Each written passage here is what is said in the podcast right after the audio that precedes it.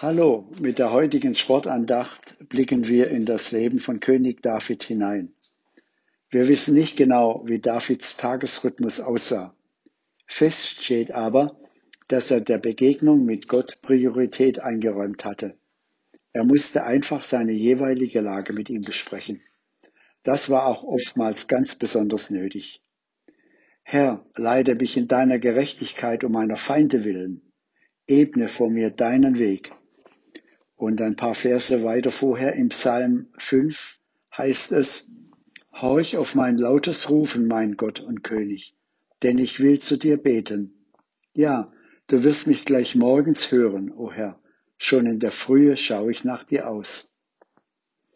Über die täglichen Mahlzeiten kann man diskutieren und überlegen, was und wann man isst. Kein Mensch aber würde auf den Gedanken kommen, sie völlig in Frage zu stellen.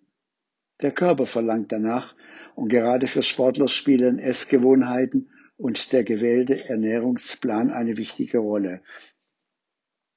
Dafür geht es nicht darum, Gott auch noch irgendwo in seinen geistlichen Speise- und Zeitplan einzubauen. Er ist zutiefst davon überzeugt, dass er in der Fülle seiner Tagesgeschäfte auf die Hilfe Gottes angewiesen ist. Das fängt schon beim Aufwachen an. Die Begegnung mit Gott ist für ihn nicht Pflicht, sondern so notwendig wie die täglichen Mahlzeiten. Ja, man hat den Eindruck, dass er eher eine Zeit lang aufs Essen verzichten würde, als den Kontakt zu unterbrechen, von dem er lebt.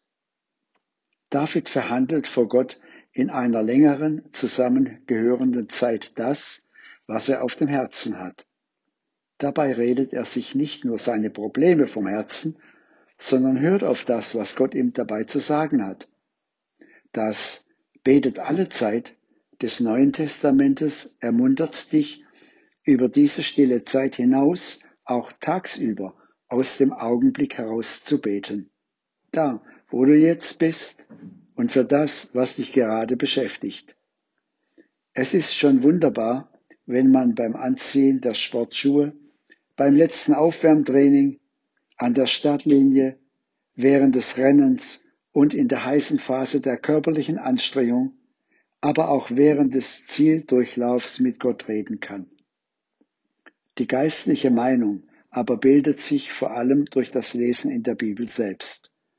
Ob das morgens, es ist empfehlenswert, oder abends oder an einem Zeitpunkt des Tages oder der Nacht geschieht, ist nicht die Frage. Für David ist diese längere Zeit zur Notwendigkeit geworden.